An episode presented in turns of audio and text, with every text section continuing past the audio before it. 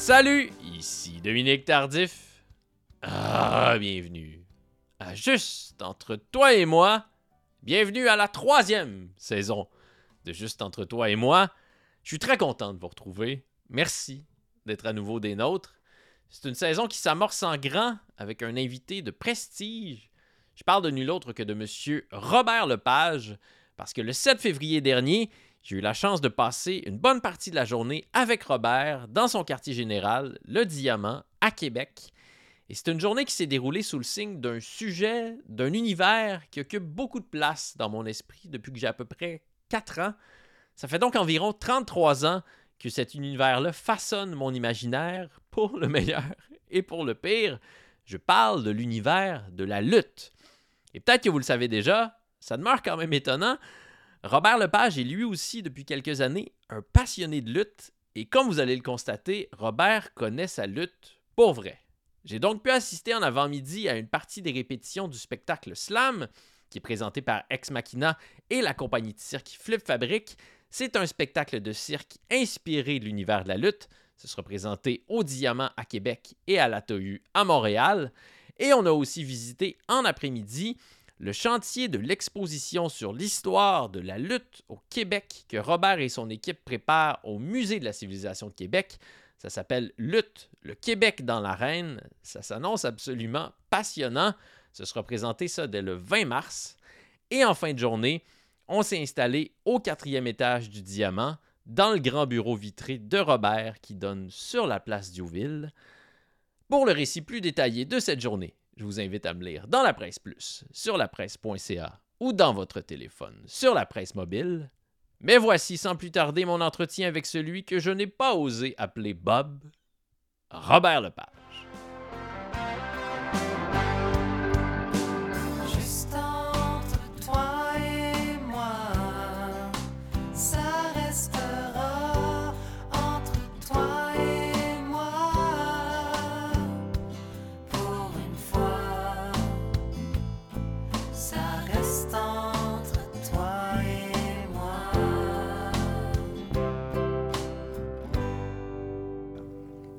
Plus vieux souvenir de lutte, c'est lequel? Ben mon Dieu, je pourrais pas dire le premier jour que j'ai vu de la lutte, mais c'est sûr que quand j'étais, euh, je sais pas, j'avais peut-être 5 ans, 6 ans, je sais pas trop, on, regardait la, la lutte chez nous, euh, chez mes parents. Mais évidemment, c'était à l'époque aussi où il n'y avait pas tous les, les, les, les, les câbles ou diffusions, toutes ces choses-là. Il y avait, à Québec, il y avait trois postes de télévision. En fait, je dirais plutôt, il y en a deux parce que le troisième, fallait, fallait être pas loin de l'antenne qui était sur l'île d'Orléans pour avoir une image claire, mais la Murray était trop loin. la rumeur était trop loin, Ouais. ça. Donc, ce qui fait qu'il y avait, il y avait euh, euh, ce qui était anciennement TVA, il y avait Canal 4, qui évidemment était un peu le, le- le CFTM le- de, de, de- de Télémétropole. Bon. Euh, il y avait la version anglaise de ça, euh, qui était le Canal 5, puis il y avait le Canal 11, qui lui était, était euh, Radio-Canada, euh, que nous, on n'écoutait pas beaucoup parce que c'était tout en... le poste était enneigé, c'était très difficile de voir moi et l'autre, euh, pas d'antenne. En tout cas, Dodo était flou. Dodo était flou, c'est ça. Et alors, ce qui fait que, je, me souviens bien, c'était des émissions qui étaient tournées à Sherbrooke, Oui, à Télé 7. à Télé 7, Ouais. et qui étaient diffusées sur le- l'espèce de réseau qui n'était pas vraiment un réseau à l'époque, Ouais. du Canal 10, du Canal 4 et tout ça. Et ça, je me souviens de ça. Je me souviens de... de- de- bon, ça fait quand même très, très longtemps, là. Et euh, on écoutait ça. De- parfois, c'était le samedi matin, parfois, c'était le dimanche. Euh, puis c'est devenu sur le matelas, puis c'est devenu entre plein d'autres émissions. Je me souviens plus tous les noms, là, puis la- l'évolution de, de tout ça. J'étais pas un passionné de la lutte, mais j'aimais ça beaucoup. Et euh, bon, ce que j'aimais beaucoup, c'était les personnages, parce qu'aussi, c'était très... Il y avait du théâtre quand même beaucoup, hein, à la lutte, même à l'époque. Euh, avant qu'ils arrivent avec tous les gros effets spéciaux, puis avant qu'ils arrivent... Bon, ça, c'est plus... Il n'y avait pas nécessairement de pyrotechnie, Non, mais il y avait des costumes Mais il y déjà. avait- et il y avait du sport et de l'acrobatie, il y avait des prouesses, il y avait de l'athlétisme euh, et des personnages, des costumes. euh, alors, moi, ça, ça m'intriguait beaucoup. Ça, j'ai toujours beaucoup, beaucoup aimé ça. Je dirais pas que mon goût du théâtre vient de ça, mais, mais bon, c'est probablement sûrement que ça a joué un rôle à un moment donné. Puis votre goût du théâtre, il vient d'où? Mon goût du théâtre, moi, il vient plus de, du, du rock progressif. Hmm. Bon, je veux dire Il que y a une affiche de Genesis Ouais, ici ouais, dans votre bureau. ça, le, le premier spectacle que Genesis a donné euh, En 73? euh, au Grand Théâtre de Québec. Est-ce que vous étiez là? Oui, c'est ça. Oui. Puis ils sont revenus avec le même spectacle, mais au Capitole à côté. Alors, ben, ensuite, ils sont allés à Montréal, parce que à l'époque à Québec, on se vantait d'avoir les groupes en premier. Et, euh, Surtout les groupes prog, parce que ouais, Québec et le prog, c'est une histoire d'amour qui date Exactement. très longtemps. Et le rock progressif, euh, c'était, euh, si on veut, c'était des spectacles pas juste de musique. Là, je veux dire, il y avait là aussi, il y avait des personnages, des costumes, des effets pyrotechniques peut-être, mais aussi il y avait une scénographie, il y avait, il y avait une, dramaturgie. euh, c'était ça le rock progressif. Et j'en avais vu un peu, bon, Je- Jethro Tull, Gentle Giant, tout ça, mais c'est sûr que le, le nec plus ultra, c'était Genesis à l'époque de, de Foxtrot. Et Peter Gabriel, que j'avais jamais vu en spectacle à ce moment-là, et qui, qui- c'était incroyable, tous les costumes, les personnages qu'il faisait. Et moi, je, euh, je suis allé à une école de mime, et, ben, de- de- je dis ça, je suis allé au Conservatoire dramatique de Ouais. Québec, mais euh, on nous enseignait beaucoup le théâtre physique à l'époque. C'était la grosse mode. On faisait beaucoup de mimes, de pantomime, tout ça. C'est sûr que euh, tout ce vocabulaire-là, je le reconnaissais beaucoup dans Genesis. Puis ça, ça, ça, ça m'a donné le coup de faire de la mise en scène. Absolument. Faire du de jouer, d'être être comédien, mais surtout faire de la mise en scène. Donc, le spectacle de Genesis au Grand Théâtre, c'est le premier spectacle que vous avez vu?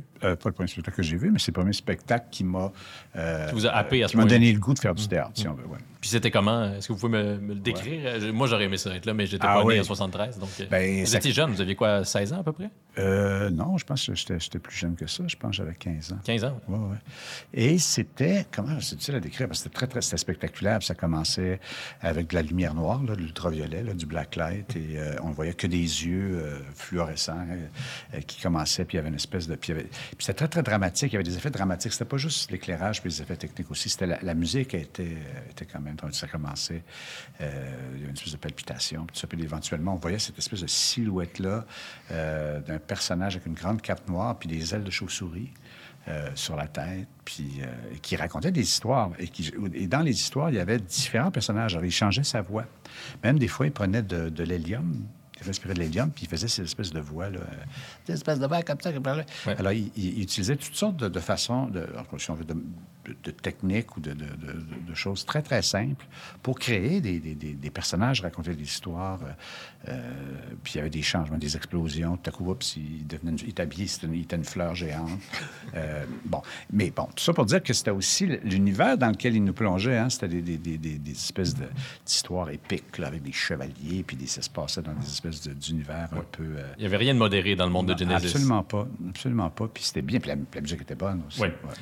Puis, est-ce que Peter Gabriel, lorsque vous avez commencé à collaborer avec lui, savait tout ça à votre Non, sujet, que c'était aussi important dans votre mythologie personnelle? Non, non, non. Puis même, j'ai répété souvent, puis même encore aujourd'hui, quand je, quand je, le- je lui dis, je me, puis que je lui répète ça, je lui dis, tu sais pas quel, tu sais, comment j'ai essayé de t'imiter ou que t'es de, je- tu sais, c'était vraiment un émule. Et, et, euh, lui il est mort de rire parce qu'il a l'impression que c'est moi qui lui apprends des choses. Bon, Alors, je bon, ben, écoute, probablement qu'il s'est reconnu sans le savoir dans ce que je faisais. Euh, je me souviens plus l'année, quand on s'est rencontrés la première fois, mais il était venu voir un de mes spectacles au National, euh, le Royal National Theatre à Londres. Je jouais les plaques tectoniques. Et lui, c'était à l'époque où, euh, bon, il vivait euh, à, à Bath, là, dans la région, à Box, tout près de Bath. Et tous les mardis, il venait voir son psychanalyste. et il appelait Des journées ses- chargées. Il appelait ses amis, puis il disait, ben, qu'est-ce que, est-ce que- qu'est-ce que je dois voir à Londres en ce moment, tout ça? Puis bon, c'est Brian Eno, tous ces gens-là disaient, il faut que tu vois les spectacles de Robert Lepage. Puis il les avait amenés. Moi, je ne savais pas qu'il était là. Puis c'était le soir de ma fête, le 12 décembre, je me souviens. Puis j'avais reçu l'appel dans ma loge euh, qui disait, ah, it's Peter Gabriel. Vous avez aucune idée que Peter Gabriel est dans la idée- salle? Aucune idée. Puis bon, il est venu on- dans le, ce qu'on appelle le green room, là, où est-ce que les, les- les acteurs et leurs amis se rencontrent après les spectacles pour prendre un verre. Puis, euh, alors voilà, il m'a m'a tout de suite m'offert, écoute, j'aimerais ça, je développe, je viens de sortir un nouveau disque, euh, j'aimerais ça qu'on développe un concept ensemble, puis tout ça. Puis dans les jours qui ont suivi, j'étais dans son studio, je rencontrais toutes sortes de gens comme Terry Gilliam, puis en tout cas, il y a plein de, plein de gens avec qui se- tenait à l'époque, euh, qui consultaient, tout ça. Puis sinon, c'est une collaboration qui, qui- était très naturelle, très organique. Alors, ça a pris du temps avant qu'ils comprennent que tout ça, que mon intérêt, que ce qu'ils voyaient, ce qu'ils aimaient dans mon travail, ça avait, ça, en tout cas, l'origine de tout ça, c'était son, son travail à lui. Que ça partait pas de nulle part. Ça partait pas de nulle Oui. part, non. Donc, c'est Brian Eno qui a dit. à- Brian Eno qui se tenait avec Michael Morris, qui était notre agent à Londres. En tout cas, c'est une longue histoire. il y a une- Et, il, y a, il y a ça aussi, il faut penser qu'en Angleterre, le monde du- de la musique, du cinéma et de la télévision et du théâtre, ça se tient tout ensemble, ce monde-là. Il n'y a pas de division. euh, tu ne peux pas dire, ah, lui ne fait que du cinéma, lui ne fait que du théâtre. A- tout ça, tout ça, ça, ça travaille ensemble. Ça, ça, ça cogite ensemble. Est-ce que ça vous arrive encore d'être euh, impressionné lorsque vous rencontrez quelqu'un que vous admirez? Oui, oui, constamment. Oui, oui. Moi, je, je- euh, des, des- des gens que j'admire pas juste à l'étranger, ici aussi. J'ai beaucoup d'admiration pour beaucoup, beaucoup de gens. Je, suis- je suis très indisposé. Euh, des fois, je me retrouve sur des plateaux de tournage avec des gens. Je dis, mon Dieu, si la personne savait. Comme qui? l'admiration que j'ai. Ben, beaucoup de gens, des, des- acteurs, des actrices. Mon Dieu, vous me demandez comme ça. Plus pour point, mais bon, récemment, j'ai collaboré avec euh, l'é- l'équipe de euh, C'est comme ça que je t'aime. là. Ouais. On m'a demandé de faire le, Avec François Letourneau et compagnie. oui, c'est ça, tous ces gens-là, bon, qui, qui, qui étaient bien flattés que je dise oui à ça, quand moi, j'étais très flatté qu'on me le demande. Et euh, il y a sur les plateaux des acteurs, des actrices que j'admire infiniment, puis ça me rend toujours très nerveux, très... mais bon. Est-ce que vous travaillez à déconstruire cette image-là que- qu'on se fait de vous? Parce que là, moi, j'ai oui. j'ai eu la chance de passer la journée avec vous, puis Ouais. c'est quand même impressionnant. Bon, je passe la journée avec Robert Ouais, Lepage, puis bon, je suis à même de constater que vous êtes un humain presque comme un autre. là. Ben, j'espère. Non, non, mais c'est parce qu'il y a une chose aussi que, euh, que j'ai commencé. Parce que moi, je suis quelqu'un qui. Je suis quelqu'un de très drôle, les gens s'en rendent pas compte. oui, Je mais j'ai toujours pour j'ai le été à même de constater ça aussi aujourd'hui. Oui, c'est ça. Mais les gens pensent toujours que je suis quelqu'un de très, très, très sérieux, mais les, les gens, mes collaborateurs vous diront non, non, on est. Puis même, même vulgaire, là. Je veux dire, ça, je suis quelqu'un de très. Non, j'ai pas. Et, Je et- le confirme. Et à j'ai compris que euh, je me suis fait souvent offrir de faire des choses comme des, des bien cuits, puis euh, pour des humoristes, Mhm. des choses comme ça. Puis au, dé- au départ, je disais toujours non. Puis ça, je dis, bon, je vais y aller. Puis j'aime ça faire ça parce que c'est tout les côtés de ma personnalité qui s'expriment. Puis les gens sont souvent étonnés. Ils disent, je pense pas que tu vas faire des jokes.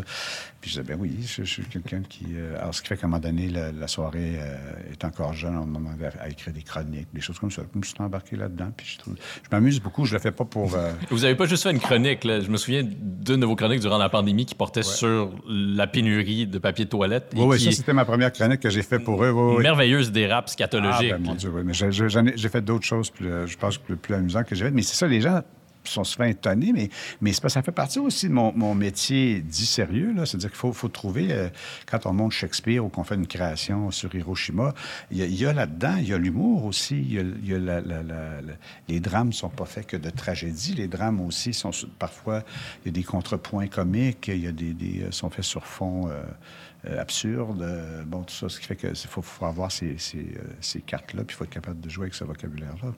Donc là, évidemment, je me sens obligé de bien parler et d'être d'être Vous êtes pas obligé. l'entrevue. C'est Non, un non, balado. Vous pouvez Ouais, employer le ton que vous voulez, les mots Ouais, que vous ouais, voulez. bien, mais bon. euh, Euh, moi, un de mes rôles préférés dans votre filmographie, c'est euh, À nous deux, Ramsès III, dans Ding Dong, le film. Un autre. Bon, alors aujourd'hui, tous les deux, on est allés au Musée des civilisations. Ouais. Puis Pour voir le chantier de l'exposition sur la lutte. Et le, le- celui qui s'occupe des artefacts, le, celui qui s'occupe des artefacts sur notre, notre- euh, qui est quelqu'un de très sérieux, très, très important, qui est très qualifié, tout ça. La première réunion qu'on a eue, il m'a, ré- il m'a récité toute la scène de Ding et Dong et de Ramsay.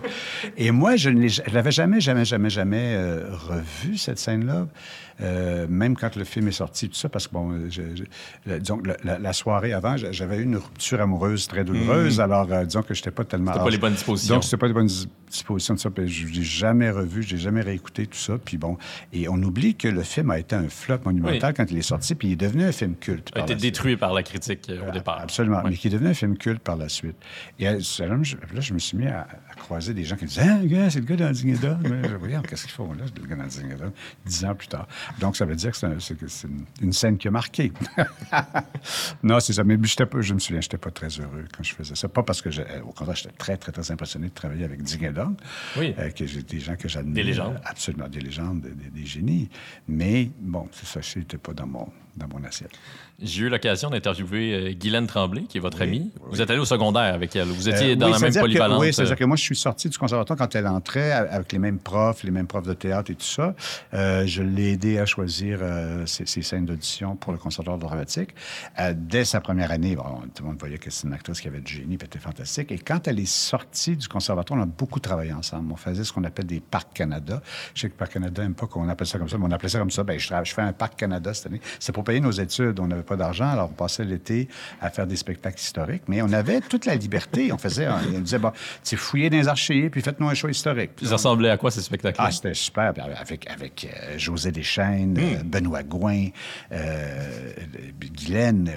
À l'époque, c'était des gens euh, quand même assez jeunes, ça. Et on, on se tenait ensemble, on était des larrons en foire, puis on développait des spectacles historiques sur la construction du pont de Québec, sur les, cartoucheries, là, parce que ça passait beaucoup au parc de l'artillerie. Puis- non, des affaires, on, avait absolue euh, liberté. C'était, c'était, c'était génial. Bon, évidemment, à la fin, euh, quand on commençait à présenter le spectacle, c'est sûr qu'on avait des censeurs, mais qui, étaient, qui évidemment aimaient ce qu'on faisait puis ils nous trouvaient drôle.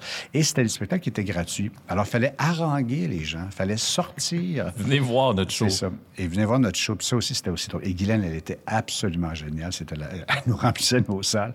Elle- ça- euh, et on est resté quand même longtemps. Puis elle a, fait, elle a eu une, quand même une, une- une bonne partie de sa carrière, elle a passé à Québec à faire des rôles, des rôles classiques, même, tout ça. euh, puis on s'est perdu de vue quand elle est- partie pour Montréal. Moi, je voyageais beaucoup, j'étais beaucoup en tournée, tout ça, ce qui fait qu'on on s'est perdu de vue un peu. Puis on, essayé de se revoir euh, pendant un, bout de temps, mais c'était plus difficile. On n'était pas du tout, dans le même milieu, on faisait pas les mêmes choses. Et c'est seulement depuis peut-être une, dizaine d'années qu'on se revoit de façon plus... euh, mais mais c'est ça. Puis les gens sont toujours étonnés qu'on... Parce que moi, je l'appelle Guilou, elle m'appelle Bob. Bob, est-ce qu'il y a beaucoup de gens qui vous appellent Ah Bob? oui, oui, ben, les gens m'appelaient Bob. Hey, Bob. Puis euh, moi, je l'appelle Guilou, mais c'est difficile de sortir de ces personnages-là quand on est en tournée. Des fois, on s'est retrouvés sur, sur des plateaux de- à la télévision ensemble. Puis je disais, ah, puis là, vous l'appelez Guilou. Je dis, Ben, désolé, on ne fait pas par express. Et c'est comme. Bob. ça, ouais. Et d'ailleurs, j'ai fait, j'ai participé à, à- à son, à son bien cuit, Oui, à Comédia. à Comédia, c'est ça. Juste à côté ici. Oui, c'est ça. Et, et, euh, c'est ça. Alors, j'étais très heureux de, de participer à son bien cuit, parce que j'en savais plus que tout le monde qui était là. Vous aviez des munitions. oui, j'avais des munitions, oui. Mais donc, là où je veux en venir, c'est que Glenn Tremblay me disait, lorsque je lui ai parlé de vous, que dès les premiers moments où vous avez rencontré euh, au secondaire, Ouais. euh, elle savait que vous deviendriez Robert Lepage. Est-ce que vous saviez ça, vous, est-ce qu'il y avait une conviction à l'intérieur Moi, je vous? savais pas que je deviendrais quoi que ce soit. Non? pas. Non, non, ben on essayait, tout le monde essayait de survivre aussi. Hein. Et on est, moi, j'étais, comment je pourrais dire, euh, j'avais pas le casting de rien. Hein, Pas le jeune premier. J'avais pas un casting de jeune premier. Euh, je- j'avais pas l'air assez mature pour jouer des rôles matures. J'étais pas assez vieux pour jouer des vieux. Euh, je savais vraiment pas. j'avais- Alors, je savais que je travaillerais pas. Je savais que les gens m'engageraient pas. Alors, tout de suite, j'ai fait mon théâtre. En sortant, tout de suite, je faisais de la création, je faisais mes rôles et tout ça, puis je faisais mes affaires. Et quand on a commencé à... à- je commençais à avoir du succès, tout ça, là, on a commencé à m'offrir des choses, mais j'étais trop occupé pour, pour les faire, ces choses-là. Euh, et c'est vraiment très tard que j'ai commencé à faire des rôles... euh, mon Dieu, je me demande si le, le- le Marquis de Sade, c'est pas la, la première fois que j'ai vraiment pris un texte déjà écrit par un personnage qui existait déjà. Et j'ai adoré faire ça. Euh, mais avant ça, c'est toujours des choses que j'écris moi-même. Je me suis fait mon propre emploi, si on veut. Euh, mais c'est mais vraiment pas. Alors, c'est pour ça que j'avais pas l'impression, moi, que. que j'avais pas la gueule de quelqu'un qui. euh, puis pas le, surtout, j'avais pas le casting pour quoi que ce soit. là. Donc, tu fais ta job dans ce temps-là. Puis, j'étais pas, euh, pas amer de ça. Là. Je me disais, bon, ben, que vous ça. étiez anxieux? Euh, non, pas vraiment anxieux. C'était- Il y a eu des périodes difficiles, ça c'est sûr, parce que c'était pas toujours du succès. Sauf que c'était dans, le- c'était dans la foulée de, de- aussi de la Ligue nationale d'improvisation. Je dire, il y a beaucoup de choses qui se faisaient qui n'étaient pas payantes, euh, mais qui étaient tellement excitantes, tellement intéressantes, euh, qui inspiraient le respect de beaucoup de monde. Moi, je me souviens, j'étais pauvre comme la gale, mais les gens savaient qui j'étais, parce que j'avais passé à la TV, puis j'avais fait une bonne impro. Alors, ce qui fait que c'était- relatif. J'avais pas de plan de carrière, j'avais pas de... Et, je pense que quand on a des plans, on est souvent déçus. Et c'est là, très vite, j'ai compris que oui, il faut avoir une vision dans la vie. Il faut dire, ah, j'aimerais ça un jour, faire ça, faire ça. Mais, la meilleure affaire qui peut t'arriver, c'est que cette chose-là auquel tu as rêvé, t'arrives pas. Parce que ton imagination est très limitée. Hein, Surtout quand tu es jeune, tu connais pas grand-chose. Tu te dis, ah, moi, j'aimerais ça faire ça. Alors, j'espère que ça va pas t'arriver. Travaille à, sauf qu'il va, y avoir à un moment donné euh, un chemin qui va t'emmener dans une direction où tu pensais jamais aller. Et là, c'est là qu'il faut aller. Alors, moi, c'est toujours comme ça. Même dans la création, c'est comme ça que je fonctionne. On développe quelque chose, bon, où on a un but, mais bon. euh, et à un moment donné, si tout ça euh, tourne à gauche, on va à gauche. Puis on va dans des endroits qu'on connaît pas, puis on va découvrir des choses. Et à cause de ça, on risque de faire des choses qui n'ont jamais été faites. Mais il y a des gens qui ont des plans de carrière. Il y a des gens qui vont faire des choix assez rapides. Moi, je me souviens d'une chose, euh, c'est que c'était à l'époque où euh, Meunier euh, faisait le- le- le- les annonces Pepsi Oui. très populaire, très original. Euh, il le faisait très bien. Ça lui a permis d'écrire La Petite Vie, d'ailleurs. Oui, c'est ça exactement. L'a fait tant mieux pour lui. Sauf que moi, je me fais appeler par Seven Up. Et on me dit, ah, écoute, tu es une vedette de l'impro, de la LNI, tout ça. Nous, ce qu'on voudrait faire, notre concept, c'est que euh, on, te donnerait, euh, on te donnerait un thème d'impro, puis là, tu improvises, puis à la fin, tu dis, ah, Seven Up, ça donne pas de... J'ai fait, non, non, moi, je fais moi, j'annonce pas de produit. J'étais complètement, moi, l'ancienne école euh, euh, socialiste de gauche et tout ça. Je comprenais pas pourquoi. Je veux pas prendre l'argent sale du capitalisme. Euh, oui, c'est ça. J'étais comme ça, sans, ben, sans trop... Non, j'étais pas trop convaincu de ça non plus, mais ce que je veux dire, j'étais pas... Euh, je défendais pas absolument des idéaux de gauche, mais, mais j'avais comme grandi dans un milieu, puis avec un groupe d'artistes, où est-ce que ça, c'était le... C'était hors de question. C'était hors de question. Ce qui fait que, bon, des fois, j'y repense, puis j'ai dit non à beaucoup de choses qui auraient pu être extrêmement euh, mais j'ai pas, j'ai pas de regret de ça. J'ai pas de. Non, la vie m'a amené dans des endroits euh, à faire des choses que je pensais que j'aurais, j'aurais jamais, jamais, jamais. Vous n'êtes pas en train de dire que vous aimeriez ça que Seven Up vous rappelle? non. ben, c'est, c'est, sûr que si Seven Up décidait de nous aider dans notre création, j'aurais pas de problème. Sauf que je veux dire, c'est que j'ai, j'ai pas, euh, je suis pas le porte-parole d'aucun produit. Euh, j'ai des amis très proches qui sont de grands, grands, grands talents qui, je pense, n'ont pas besoin de faire ça, mais ils le font. Parce que tout le monde veut une assurance, une forme de... de... Bon, moi, j'ai des droits d'auteur. Ça, les droits d'auteur, ça, c'est une forme d'assurance un peu. Ça, ça aide à mettre de l'argent de côté un peu, tout ça. Mais quand tu es acteur, tu n'as pas de droit d'auteur. Donc, tu fais soit des gros cachets ou tu endosses un produit. Euh, tant mieux si c'est un produit auquel tu crois, puis tout ça. Alors, moi, je condamne personne là, pour, pour faire des annonces de, de, d'assurance ou de quoi que ce soit. Ils ont le droit de le faire des, des annonces de voiture, sauf que tu es pris dans ton. Faut, faut, faut, tu ne peux, peux, pas te contredire après ça. Puis, oui, c'est ça. ça risque de te résumer aux yeux du grand public. Bon, oui, c'est ça. Mais il y a une chose aussi, mais je ne sais pas si je devrais entrer là-dedans, mais, mais parce que je ne veux pas que les gens pensent que c'est. Euh, euh, je dis ça par mépris, mais, mais moi, je trouve qu'il y a de grands, grands, grands artistes au Québec, surtout de grands acteurs, mais le milieu est petit mm-hmm. et on fait le tour vite. Et à un moment donné, euh, bon, à un moment donné, tu, tu, regardes une télésérie ou tu regardes un film, puis comme c'est toujours les mêmes acteurs, parce qu'ils sont, sont, sont, à un moment donné, ben, c'est plus difficile d'adhérer à la proposition. C'est plus difficile d'adhérer à la proposition, exactement. T'sais. Alors, il y a une chose qui, qui euh, je pense, qui est importante, c'est le mystère. C'est, euh, bon, c'est parce que je travaille, moi, je travaillais en Europe beaucoup, j'ai fait des, des choses... Euh, dans, dans, dans, la grande compagnie nationale. Et, et euh, il y a des acteurs là-dedans qui sont fantastiques. Ils sont fantastiques parce que ils entretiennent leur mystère. Alors, euh, je travaillais, moi j'ai travaillé chez Bergman, j'ai travaillé chez Ingmar Bergman à, à, en Suède. J'ai fait deux mises en scène pour le Dramaten. Bon.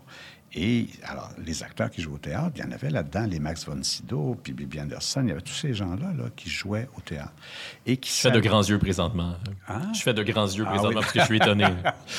mais, mais, non, non, non, mais alors, moi, euh, bon, j'ai travaillé avec Erland Josephson, tout ça, mais c'est des personnes qui savaient, comment je pourrais dire, mais aussi, ils avaient peut-être les moyens de le faire, là, mais ils, entretenaient leur mystère, c'est-à-dire qu'on ne les voyait pas partout, ils faisaient absolument, ils couraient pas après tout, euh, ils choisissaient leur projet, euh, se faisaient oublier.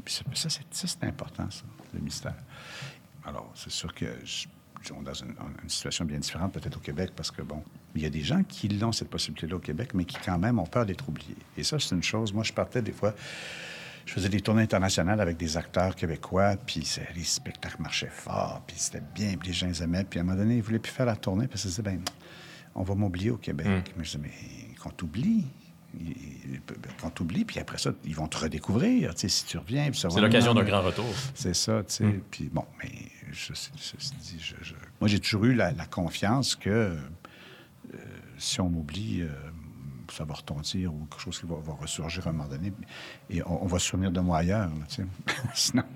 Vous parliez tantôt de votre absence de plan de carrière. Ouais. Euh, comment est-ce que vous arrivez à réconcilier ce désir-là de ne pas trop faire de plan, puis ce qui est devenu Ex Machina, qui est quand même une structure ouais. euh, imposante, puis votre agenda qui est un puzzle... Euh, Ouais, complexe d'après ce que j'en comprends. Mais c'est un puzzle parce que euh, justement, j'ai la liberté de, de, de, faire les projets que je veux quand je veux avec qui je veux. Alors, j'essaie le plus possible de les produire ou coproduire par Ex Machina, qui est ma structure de production principale. Mais ça va arriver des fois que je vais avoir des, de, petites fugues, ça c'est sûr.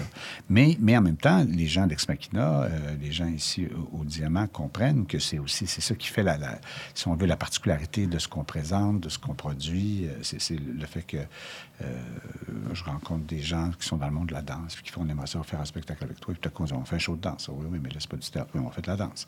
Le cirque, le- bon, l'opéra. Bon, ce qui fait que j'aurais jamais pu faire toutes ces choses-là euh, si je, je m'étais emprisonné dans une structure qui euh, vend des abonnements.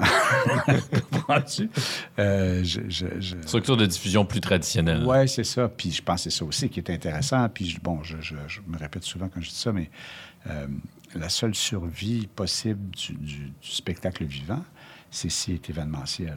C'est la seule affaire. L'ancienne formule de faire, de, on programme euh, euh, quatre, cinq spectacles de théâtre ou, bon, de danse ou tout ça euh, par saison, puis là, on vend un abonnement, puis là, on vous garantit que vous allez avoir votre siège, tout ça.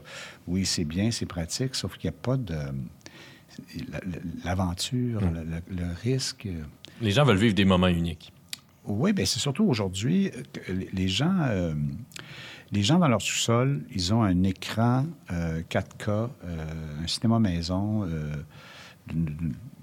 d'une- grande qualité. Ils écoutent Netflix ou Crave ou en tout cas peu importe, qui présente de grandes séries, de grandes productions, de choses qui sont vraiment bien. En tout cas, euh, pourquoi il, pourquoi il, il- les services d'une gardienne d'enfants? Pourquoi il paierait quatre fois le prix de, la série de Crown, puis qu'il paierait quatre fois le prix de cet abonnement-là pour aller au théâtre? Pourquoi euh, bon, faire des réservations? Pourquoi se déplacer? Pourquoi, pourquoi m'habiller? Ouais. Pourquoi... Ça a besoin d'être bon. Euh, à moins que ce soit incontournable, que ce soit les gens disent il faut que tu vois ça, c'est.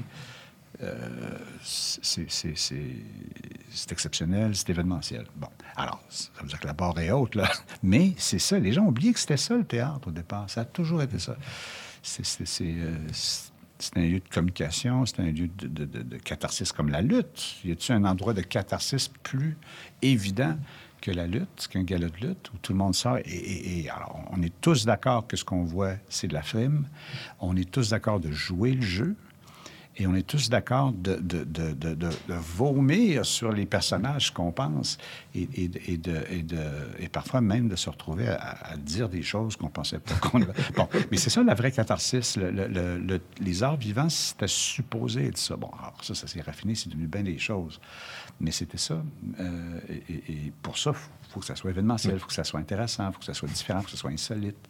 C'est vrai que quand je vais au TNM, en général, les spectateurs autour de moi se mettent pas à crier parce qu'ils sont pas d'accord avec les gestes qu'ils posent Non, c'est ça. le personnage sur Ouais. scène. Puis il y a toujours le standing ovation imposé maintenant partout au Québec. J'ai jamais vu ça. Même des spectacles où tout le monde s'accorde que c'est pas bon, puis les gens Ça vous agace? ça? Ah, ça, ça m'agace. Euh, les gens se lèvent. Mais Bon, en même temps, les gens sont polis au Québec. Puis moi, moi j'ai entendu des... La première fois que j'ai joué en Europe, première, première représentation de Vinci que j'ai fait, première fois que j'allais en Europe, tout ça, j'étais à, à Nyon, en Suisse. Puis c'est un gros festival de création. Puis quand le spectacle est terminé, j'entends que théâtre totalement au cul. Et du con, si t'es pas content, t'as qu'à sortir. Ma soeur, ma ta soeur, ta soeur est le beurre. Et ben, quand elle battra la merde, tu lècheras le bâton. Puis là, ça Écoute, c'est devenu un affaire. Voyons donc. Les gens manifestaient, qui étaient d'accord ou pas, ou bon, pensez à l'artiste, on s'en fout l'artiste. Ah non, mais j'ai eu un gros choc. Alors, c'était un peu extrême comme exemple, mais en Europe, les gens euh, manifestent ce qu'ils ce qu'ils ressentent. Euh, Ici, on est très poli, on est très. euh, et des fois, je me dis, on- parfois, les gens applaudissent fort et se lèvent à la fin d'un spectacle, pas nécessairement parce qu'ils ont aimé ça ou parce qu'ils sont polis, parce qu'ils ont payé 90 pièces. Ils s'applaudissent eux-mêmes. Ils s'applaudissent eux-mêmes, puis il faut qu'ils finissent de mettre le manteau. Fait que c'est, un manteau, ça se met mieux quand t'es debout. En tout cas, c'est, je suis un peu sévère ce que je dis là, mais... Mais, si mais- on veut savoir ce que vous pensez réellement d'un spectacle Ouais. et qu'on est assis à côté de vous dans une salle, on va le savoir à la fin. Oui, oui, oui, pas mal. Mais pas, mais pas, ceci dit, je ne serai pas insolent, je ne vais pas crier, je ne vais pas faire. Non, non, Merci pas de ça, mais, je vais essayer d'éviter de, de- de- Je vais applaudir, je vais- je- faut encourager les gens quand même. C'est des collègues, là, qui sont. c'est des collègues qui se cassent la gueule sur la scène. mais mais euh, si c'est navrant, je, je- je- Bon, alors parfois, ça va arriver que le spectacle n'est pas réussi, mais que, que- que- que ça vaut la peine d'aller voir les gens après, leur dire ce que tu penses, même tu- si l'intention est bonne et tout ça, euh, c'est une forme de- de- de- d'encouragement, puis c'est une forme d'applaudissement, mais, mais si c'est vraiment là, prétentieux, puis euh, que c'est pas bon en plus, là, aïe, aïe. Donc, si j'étais venu voir un nouveau spectacle, Ouais. puis que j'avais certains bémols, je pourrais vous les formuler, puis ça, ça vous blesserait pas? Eh bien, ça dépend, c'est ça. Euh, non, non, ça, ça, parce que comment je pourrais dire? Ça dépend comment les choses sont dites. Puis moi, euh, la critique a été euh, élogieuse et très dure avec Ouais. moi tout le long. Bon, donc, il y a tout ça. Et la différence, je pense, avec les gens me disent, ouais, il me semble que tu prends bien la mauvaise critique. Je fais, oui, oui, mais c'est parce que le spectacle n'est pas fini. on n'a pas fini de l'écrire, on n'a pas fini de le faire, on n'a pas fini de le tourner. Euh, et ça, d'ailleurs, la relation avec la critique est, est- étrange parce qu'ils veulent, souvent, la critique vient voir un spectacle, puis ils veulent dire, voilà, c'est comme ça, c'est une guillotine, c'est réglé. Je vais le régler, moi, le spectacle. Je vais vous dire, c'est ça, c'est comme ça, ce spectacle-là. Je fais, ben oui, ce soir-là, c'est vrai, vous avez raison, peut-être, pas demain, pas quand on va revenir dans un mois, pas quand on le joue en anglais.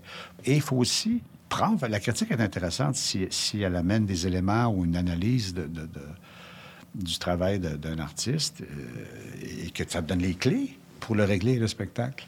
Ça se peut, ça aussi, que ce soit pas juste une, une évaluation euh, basée juste sur le goût personnel ou sur ah ben, moi, c'est ça que je sens, je ne veux pas trahir parce que- Non, non, tu n'es pas un critique. Oui, tu as ce que tu sens toi, mais toi aussi, tu as un devoir de faire évoluer la dramaturgie. Euh, Ça étonne les gens, par exemple, qu'il y ait de la lutte ici au Diamant. là. vous voulez faire un spectacle avec une compagnie de danse? Ah, mais euh, on présente pas de la danse. Pourquoi est-ce que le monde de la création, Ouais. qui devrait être, il me semble, un monde de liberté totale, est à ce point attaché à ces cases-là? Bien, c'est parce que on- on- on- le, le- le monde de la création, bon, si, si- si on, si on prend uniquement le, le théâtre vivant, le théâtre vivant, il y a, il y a, euh, il y a des spectacles de cirque, il y a, des- il y a de l'opéra, il y a, des- des- il y a du, il y a du cabaret, il y a du théâtre, il y a de la danse, bon, etc. Il y a du multimédia, bon. Euh, moi, je suis ouvert à tout ça, puis j'aime bien emprunter dans tout ça des choses. Des fois, il y a des réponses dans un spectacle de, de- de danse qui viennent d'un spectacle de théâtre et vice-versa. Bon, tout ça. Moi, je suis très ouvert à tout ça. Sauf qu'on on- notre formation, puis no- no- no- nos habitudes, euh, nous obligent à se concentrer sur ce qu'on fait, sur la discipline dans laquelle on est. Alors, dès qu'il y a un corps étranger là-dedans, ça fait paniquer tout le monde. Ex Machina n'est pas tout à fait comme ça. C'est-à-dire, oui, on, des fois, on, ça ronronne, on commence à avoir une formule, puis tout ça, mais euh, ils savent aussi, les gens chez Ex Machina, que, que je suis toujours en train de chambarder, je suis toujours en train de changer, je suis toujours en train d'inviter, les amener dans de nouveaux défis, dans des domaines qu'on ne connaît pas. Et c'est toujours là que c'est le plus intéressant. Des fois, des gens disent, Hey, on ne connaît pas ça, qu'est-ce Bon. qu'on va faire? Exemple euh, avec lequel j'ai été en contact aujourd'hui, il y a une de vos collaboratrices Ouais. qui a dû trouver des lutteurs mongols ici euh, au Québec le plus près possible, Ouais, disons, près possible, oui, c'est ça. pour un tournage euh, Ouais. qui sera présenté dans l'expo sur l'histoire de la lutte euh, au Musée de la Civilisation. Ça, c'est quand même un petit défi. là. On a besoin de lutteurs Oui. mongols. Non, ça c'est sûr, mais ça dépend aussi des. des- des, c'est parce qu'aussi on s'intéresse à une chose qui est universelle, internationale. Si tes préoccupations comme artiste, c'est juste ce qui se passe en dessous du, du pont Jacques-Cartier, c'est bien sûr que ton accessoiriste ou ta décoratrice n'aura pas à fouiller très loin Ouais. pour trouver les, ce qu'il faut. Mais si ce que tu fais euh, euh, en partant euh, est, est universel ou est, c'est ton intérêt, alors, il y a des chances que les défis soient énormes pour les, pour les, les- les- les collaborateurs, les, les, euh, ceux, qui, que ce soit des, les scénographes ou des accessoiristes ou des gens qui font les costumes. Mais ça, c'est ça aussi.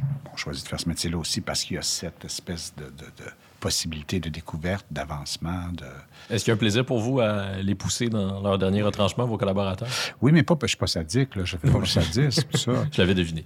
Et, et- et- et ça, ça va. ben, c'est moins avec Ex Machina parce que là, les gens commencent à être habitués. Puis aussi, on- on- avec le temps, on est, on est vraiment chanceux. Ex Machina, on est vraiment la crème de la crème là, dans, bien, bien, bien des domaines, bien des catégories. Mais les jeunes qui commencent avec nous, souvent, sont, donnent leur 200 de ça, mais ils ne comprennent pas qu'on recommence tout à zéro. Oui. Par exemple, le nommer, si dans une réunion, on a dit Ouais, ça, ça marche pas, ça marche pas, ben, alors on le change. On le fait. Puis ça veut dire euh, euh, donner bouchée double. Puis il faut le faire parce que le. le c'est pas un spectacle dont le succès va être déterminé par un soir de première. Hein, c'est ça, beaucoup hein, qui déterminent. On invite toute la presse le soir de première. Puis là, tu as 20 représentations, 25 représentations à faire. Puis soir de première, ça marche. Sinon, guillotine. Ça n'a pas marché. Donc, euh, nous, c'est pas ça. Nous, nous, on va se faire descendre. On s'en fout. Le spectacle va, va- va- va- va jouer 250 fois à travers le monde. Ce n'est pas fini, Donc, ce n'est qu'un c'est- C'est début. jamais fini. Puis c'est ça la différence. Mais on- les gens, souvent, puis il y a des artistes qui, qui ont le talent pour le faire, ça, mais qui ne le font pas, qui, ont- qui sont timides ou parce qu'ils sont. Ils ont l'impression qu'ils n'ont pas, ils ont pas cette mesure-là. Faut faire des choses ailleurs, coproduire avec des gens, avec des pays qui ont de l'argent, premièrement, puis qui sont contents, puis qui sont avides de ce qu'on fait ici, qui s'intéressent à ce qu'on fait, parce que c'est particulier ce qui se passe au Québec. On, est dans un endroit privilégié, le Québec. On est, euh, euh, c'est le nouveau monde, puis l'ancien monde. On est, on est, euh, n'est pas écrasé par nos traditions. Tout est à faire, tout est à inventer, tout est à définir ici au Québec comme culture. Alors oui, il faut respecter, il faut, garder la, la langue française vivante, les traditions, le patrimoine, ça c'est sûr. Mais il n'est pas assez vieux ce patrimoine-là pour nous écraser, comme le patrimoine de- des gens qui font de la littérature en France. où je, moi, je serais écrasé par ça. Euh, c'est plus difficile, si on veut. Bon. Ouais, comment se mesurer à Balzac, comment se mesurer Euh, à oui, Flaubert? oui, c'est ça. Puis bon, puis, tu- puis les dinosaures qui sont en place pour te, te- te- te le rappeler, là, Ouais. tu sais, euh, ils donnent pas beaucoup de chance. Alors, souvent, tu émigres au Québec, hein? C'est ça que tu fais. Parce qu'ici, il y a une espèce de latitude. Et il y a aussi une grande ignorance qui, qui parfois euh, nous nuit, mais qui parfois est, est- est salvatrice. Hein? J'aimerais vous poser une question vraiment très, très large, que vous a posé d'une certaine manière mon ami Jean-Michel qui réalise le balado qui est avec nous présentement. Ouais, ouais. On a visité le chantier de l'expo sur euh, l'histoire de la lutte tantôt. Ouais. Puis on était euh, tous les deux euh, ébahis devant une installation. Et là, Jean-Michel vous a dit Est-ce que ça sort de votre tête, ça, Robert, cette idée-là? Que- De, de où? De on- où ça pourrait sortir, de effectivement. Hmm. Ça pourrait sortir, c'est ça ma réponse. Euh, oui, Mais comment est-ce que. La question que je vais vous poser, c'est comment naît une idée Ouais. Ben, une- une- ben, que ce soit écrire, un- faire un nouveau spectacle ou, ou faire un- une installation comme ça, une idée, euh, elle doit toujours être. euh, les gens ne, ne- ne pensent qu'au fond. C'est-à-dire que. euh, moi, longtemps, on m'a reproché, surtout dans les débuts, que je m'occupais que de la forme. Ouais, C'est de l'artifice, le théâtre de, de Robert Lepage. c'est ça. Mais quand je m'occupais du fond aussi, sauf que je n'avais pas le talent de marier la forme et le fond. Et avec le temps, le, fond euh, a trouvé sa place et est devenu prédominant à un moment donné dans mes spectacles, mais parce que la forme, elle est aussi importante que le fond. La poésie, c'est ça. La poésie, c'est que euh, je vais vous demander de- de- d'écrire une chanson qui rime pas.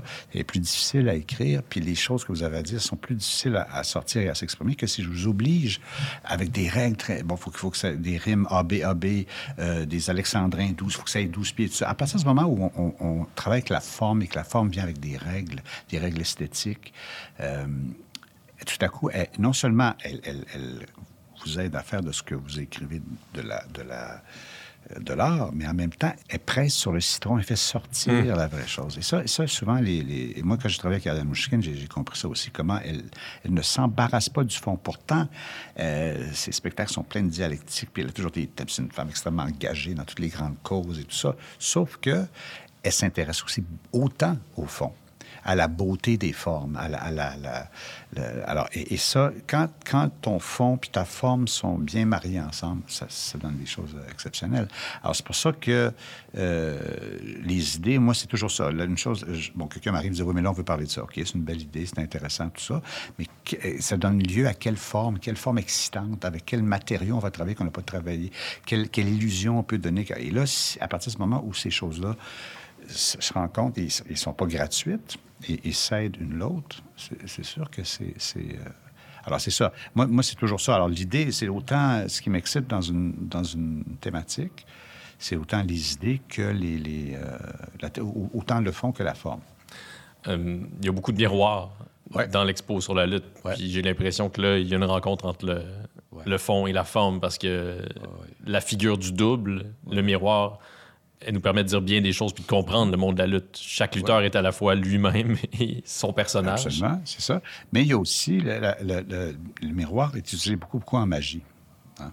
Et le, miroir, il est, euh, c'est plein d'illusions. Mais moi, ce que j'aime, c'est quand les gens, euh, le, spectateur, le visiteur aime se sentir intelligent. Alors, il entre et tout à coup, il est, il est, euh, euh, subjugué par un effet ou une chose, ou une illusion, tout ça, et tout à coup, parce qu'il y a- encore l'enfant en lui, il veut comprendre comment ça marche, et on, le laisse, on cache pas. On cache pas comment ça marche, on montre comment ça fonctionne. Si les gens regardent comme il faut, s'ils étudient la chose comme il faut, et ça, ça les allume. Et ils se sentent plus intelligents. On est dans un monde où, euh, bon, pourquoi à cause de Hollywood et tout ça, qu'on ne sait pas comment les choses sont faites. On, on est devant des fois des choses spectaculaires, mais on est alli- on s'est aliéné, ça nous aliène. C'est quand tu montres comment c'est fait qu'il y a de la poésie. Que là, tout à coup, il y, a, il y a un ludisme. Les gens se sortent euh, inspirés, se sentent... euh, et c'est- ça. Bon, alors, on, on- on manque notre coup des fois. Là. Je ne dis pas que c'est c'est- c'est une... C'est pas parce qu'on est conscient de ça qu'on est, on est bon là-dedans tout le temps. Mais, mais, mais moi, c'est ça. Si, si Tirer le la- rideau. c'est ça, exactement. Exactement. C'est de voir comment c'est fait. C'est de montrer les fils, mais que tu regardes ça. Ben, par exemple, quand je faisais La face cachée de la Lune, à la fin, bon, il y y a une scène où je suis dans une salle d'attente, dans un aéroport et tout ça, puis euh, le miroir qui est servi de décor tout le temps, on, le met en diagonale, ce qui fait que les gens voient ce qui se passe au sol. Mais là, je suis couché, moi, au sol, puis les gens... Alors, il y a l'image qu'on regarde, qui est l'illusion que je suis assis euh, droit et tout ça, et que je flotte dans les airs. Mais en fait, au sol, je suis couché par terre, puis je me roule par terre. Alors, c'est sûr que les gens, très vite, ils voient que, comment c'est fait. On ne cache pas comment c'est fait, mais la poésie l'emporte toujours. Les gens regardent toujours le... et ça, ça, je- dans, tous les spectacles que j'ai faits ou que j'ai vus, euh, même quand le, truc est révélé, l'être humain re- regarde toujours, il regarde ce que c'est supposé faire. Il regarde la magie. Et, alors, c'est pour ça que je, je- je- dans l'exposition qu'on fait avec les miroirs, puis toutes les illusions qu'on va créer avec ça, je trouve toujours ça intéressant. Moi, je me dis, il y a un kid à quelque part, c'est sûr qu'il va dire Hein, regarde, regarde comment ils font, regarde comment ils font. Qui va faire ce que moi je faisais quand j'étais plus jeune, quand je veux. Mais quand on essaie de nous cacher comment c'est fait, tout ça, on nous aliène. tu sais. Euh, il y a encore beaucoup de gens. Moi, je suis un grand fan de lutte. Puis lorsque Ouais. je l'annonce à des gens que je rencontre, parce Ouais. que c'est une sorte de coming out qu'il faut faire, je, je le mets, Oui, je le mets vrai. guillemets. Oui. Euh, parce qu'il y a encore quand même un stigmate qui, euh, Uh-huh. qui est en train de se déconstruire grâce à vous, notamment. Mais il y en a encore un autour de Mm-hmm. la lutte. Puis souvent, les gens vont nous répliquer Tu le sais que c'est fake, la lutte. Ben ouais. Qu'est-ce que vous leur répondez euh, à ces gens-là? Ouais, tu sais que c'est fake? Oui, Ouais. ben oui, je- sais que c'est fake, mais ça, maintenant, tout le monde sait que c'est fake. La chose qui est intéressante quand on connaît l'histoire de la lutte, c'est que la lutte, euh, bon, on, on connaît le WWF, bon, et c'était, c'était World Wrestling Federation. Bon. En même temps, il y avait le même logo WWF pour le Wildlife, euh, dont le logo euh, existait avant le, le- le- le- le WWF de, de la lutte. Alors, ils les ont traînés en cours, puis ils ont gagné. Ils ont dit, mais changez, vous ne pouvez plus vous appeler Ouais, la Ils ont été contraints de se renommer, de devenir la WWE, Qui veut dire? World Wrestling Entertainment. entertainment. Alors, c'est l'aveu, mais pas n'importe qui, là, c'est l'aveu que ce n'est pas une fondation sportive, que c'est de l'entertainment. Et là, ça, ça a créé un schisme dans le monde de la lutte parce qu'il y a tous les old-timers qui ont fait Ouais, ouais, mais t'as pas eu le ouais, ouais, ouais, ouais, ouais. Puis non, non. Et c'est. Un, un qui en parle bien, c'est Raymond Rougeau. Lui, lui euh, parce qu'il a été Vous l'avez rencontré pour l'expo. oui, c'est ça. Puis Raymond Rougeau, euh, qui est un homme très, très, très intelligent, il, euh, a, a vécu, lui, très jeune, le, le- le- le- même avant la, la WWF, il, il a vécu là, cette époque-là où est-ce qu'il faut absolument que tout le monde pense que c'est vrai. Et il faut jamais, jamais dénoncer qu'il y a des... Il fallait respecter ce qu'on appelle le kayfabe. Exactement, exactement. Et qui ensuite, euh, il y a une espèce d'aveu. Mais comment ça se fait que le monde continue à agir comme ils agissent, même ils agissent deux fois plus comme ils agissent? Euh, ben, c'est parce qu'ils entrent et ils font le vœu pieux de dire, regarde, tu fais semblant que c'est ça, moi je fais semblant que je te crois. Et c'est le début, c'est le début du théâtre, ça. Hein, on sait très bien que Marie Tifo accepte de faire le rôle de Maria Chapdelaine. On rentre, on fait, on sait que tu n'es pas Maria Chapdelaine, mais on va, je vais jouer le jeu avec toi, je vais faire semblant que c'est ça. Puis, mais sur toi, il faut que tu sois, il faut que tu me convainques. OK. Puis là, c'est un échange de, de crédibilité, de... de- On suspend notre incrédulité Ex- exactement. pour que le comédien fasse le même Absolument, c'est un jeu à deux. Mais bon, il y a, il y a- encore aujourd'hui, il y a des gens qui pensent encore naïvement que, que- que non, il faut que les gens... euh, non, pas du tout, pas du tout. Euh, Et ceci dit, il y a quand même une part d'impro dans ce qu'ils font. Tu sais, je veux dire, c'est quand même sportif. C'est pas, c'est pas parce que le, le- le- on fait le choix de, de- de- de- de dire que, que tout ça est arrangé avec le gars des vues. Euh, il y a aussi, il y a des risques, il y a aussi... Ça des- fait mal quand même, ouais. Ça, ça fait mal, puis aussi, puis des fois, il y a des, des choses qui vont pas comme... n'étaient pas prévues. Il y a eu des, des- des choses qui étaient pas... Les gens, c'était pas- c'était mal entendu. Ou... On s'imagine que les matchs sont chorégraphiés de A à Z, mais c'est pas le cas. Souvent, il y a des portions Ah, mais qui sont chorégraphiées, puis ils les entretissent d'impro physique. C'est ça, c'est- c'est-à-dire que euh, de fiche poisson, là, Oui. euh, il disait une chose intéressante. Il disait, il dit, moi, mon style, je n'étais pas, j'étais pas acrobate. C'est- lui, c'était comme un, un, un catcheur. Quand on disait à l'époque, parce que les gens, tu t'attrapes l'autre. Le, le- le- job, c'est t'attrapes l'autre, Oui. puis tu essaies de le mettre au sol, puis tu puis tu te chamailles. C'était ça. Mais à un moment donné, quand Carpentier ce monde arrive, il, il amène le cirque avec eux Oui. hein, dans l'arène. La gymnastique, puis La, tout ça. la gymnastique, c'est ça. Et là, lui, il dit, moi, je- j'avais pas ça. Mais il dit, je savais pas, je connaissais pas mon adversaire. On me mettait un adversaire là. Bon, on se parlait un petit peu, tout ça. Mais il dit, je voyais que le gars, lui, c'était un... Fait qu'il dit, moi, je savais quelle prise faire ou quel mouvement faire pour faire ressortir chez lui son talent d'acrobate. Je l'aidais à performer. Et tout ça, ça revient, mais et ça vient à la, la LNI, c'était ça. La LNI, il faut que tu scores un point pour de vrai. Il faut que l'équipe gagne. Mais ça ne marche pas si tu ne joues pas avec ton adversaire. C'est c'est tout le paradoxe de ça qui est, qui est magnifique. Puis c'est ça, la lutte. C'est un paradoxe énorme. Il faut que tu aies l'air du plus fort, il faut que tu aies l'air du, euh, du, du plus intelligent, du plus doué, plus talentueux, puis tout ça. Mais en même temps, si tu fais juste toi te mettre de l'avant, puis tout ça, ça marche pas. faut que tu aides l'autre à- à- à briller. C'est un paradoxe extraordinaire et le spectateur assiste à ça. C'est pas pour rien que les lutteurs parlent de leur adversaire comme de leur dance partner. Who's my dance partner tonight? Exactement, ben oui. Alors que c'est pas réellement une danse à laquelle ils vont se livrer. Tout à fait, tout à fait. Qu'est-ce que vous avez appris de, de plus important à la LNI avec Robert Gravel?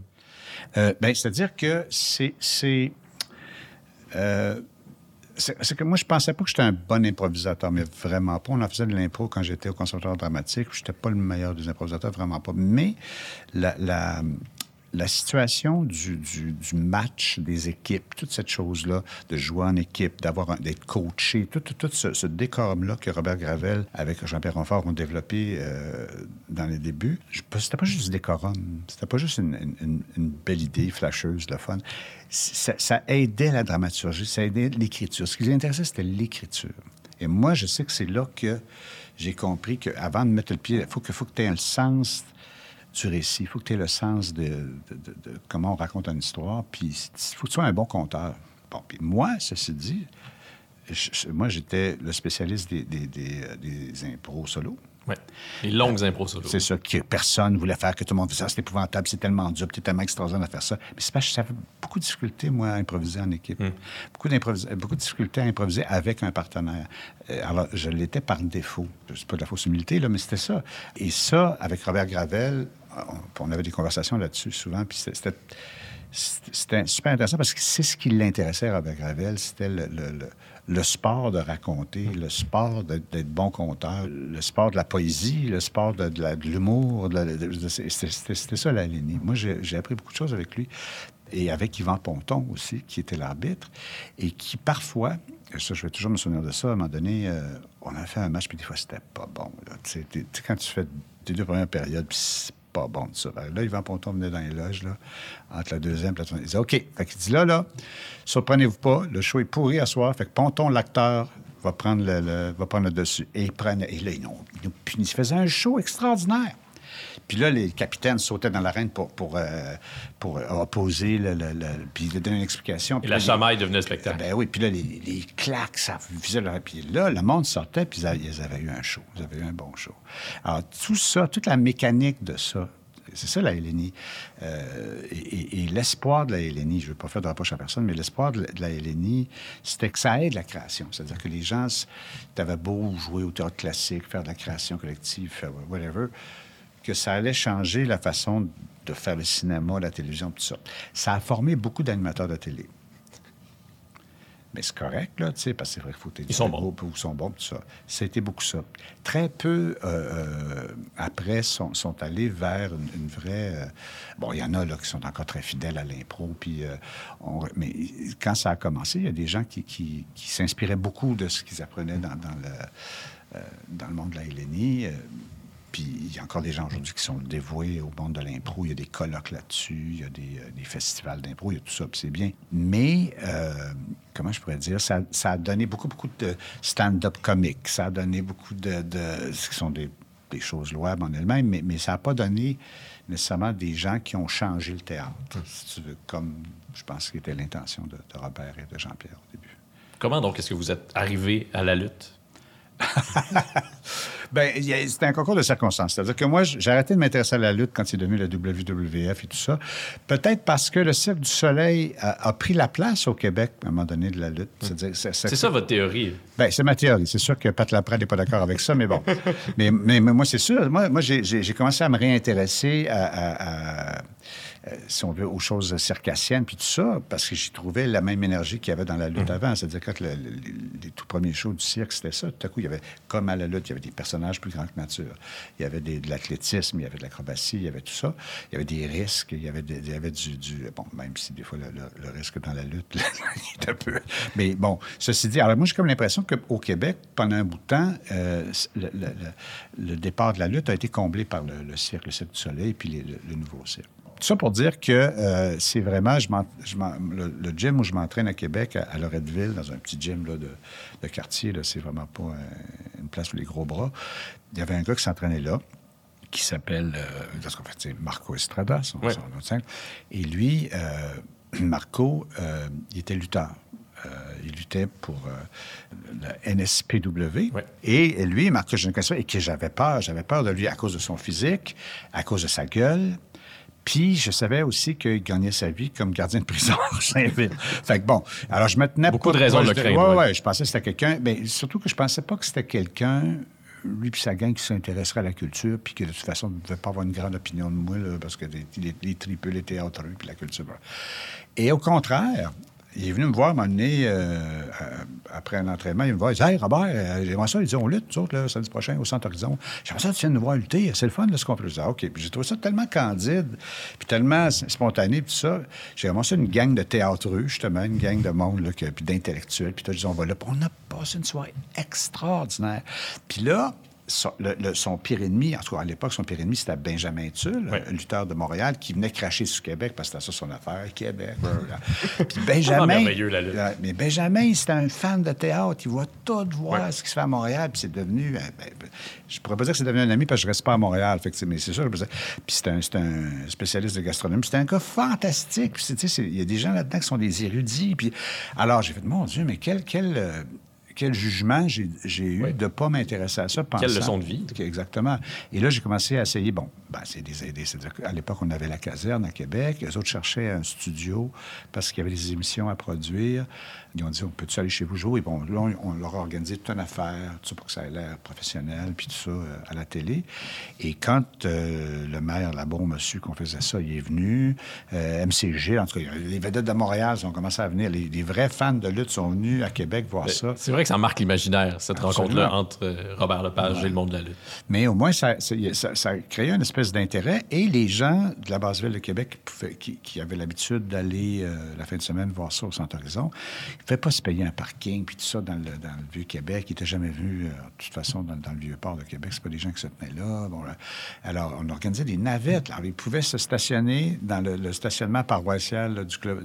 Puis là, on les amenait à la caserne.